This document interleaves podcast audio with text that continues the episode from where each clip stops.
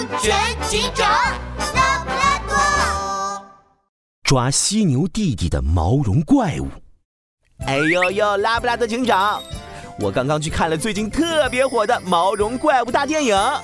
我跟你说哈，那个毛绒怪专门抓不爱洗脚、脚特别臭的小孩子，你知道吗？那个毛绒怪把脚臭的小孩抓起来，挠他们的脚心，然后被熏晕了。警察局办公室里，杜宾警员站在拉布拉多警长的办公桌前，叽叽喳喳地说个不停。拉布拉多警长捂着耳朵转到左边，杜宾警员就走到左边。拉布拉多警长往右转，杜宾警员又走到右边。唉，杜宾警员，我在工作。哎呦呦，没事没事，你做你的。哎，我跟你说哈，杜宾警员，上次那个案件资料你整理完了吗？呃，还没有，我现在就去。杜宾警员一溜烟跑去工作了。拉布拉多警长这才松了口气。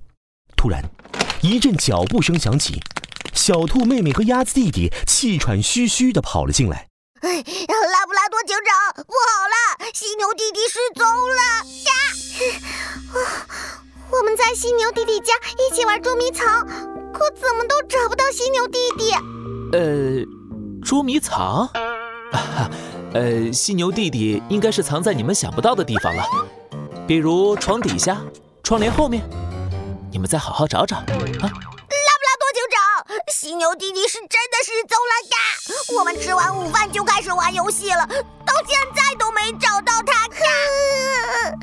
我们到处都找过了。最近我看电影里，毛绒怪物专门抓脚臭的小孩子。犀牛弟弟的脚那么臭，他肯定是被毛绒怪物抓走了。拉布拉多警长的心一下子提了起来。吃完午饭到现在已经三个多小时了。小兔子、小鸭子，世界上没有怪物，犀牛弟弟可能是出了什么事。你们快带我去犀牛弟弟家看看。拉布拉多警长跟着小兔子和小鸭子立刻来到了犀牛弟弟家。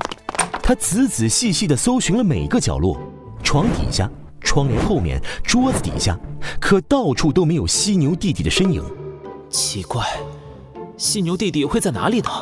拉布拉多警长的眉毛都皱成了一团。忽然，一股悠悠的臭味飘了过来。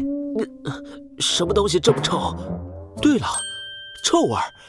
小兔子说过，犀牛弟弟的脚特别臭。拉布拉多警长乌黑的圆眼睛一下子亮了起来。我知道怎么找到犀牛弟弟了。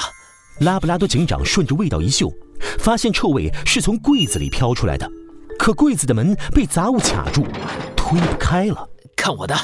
拉布拉多警长找来工具箱，用扳手撬开了柜门，发现柜子里果然是犀牛弟弟，他浑身是汗，已经晕倒了。找到了，快送医院！医院里，犀牛弟弟昏睡了好久才醒过来。我出去，我出去。啊啊！这是哪里？这里是医院。你已经没事了，犀牛弟弟。跟我说说，你为什么在柜子里呢？拉布拉多警长，我我就觉得玩捉迷藏躲在柜子里面，他们肯定找不到。可是柜子里面又黑又小又闷，我想要出去，门却推不开了。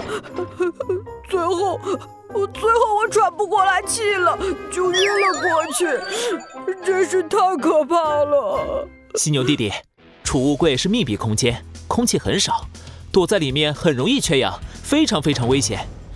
要是我们没有及时发现你，你就有生命危险了。以后可千万不能躲在柜子里了。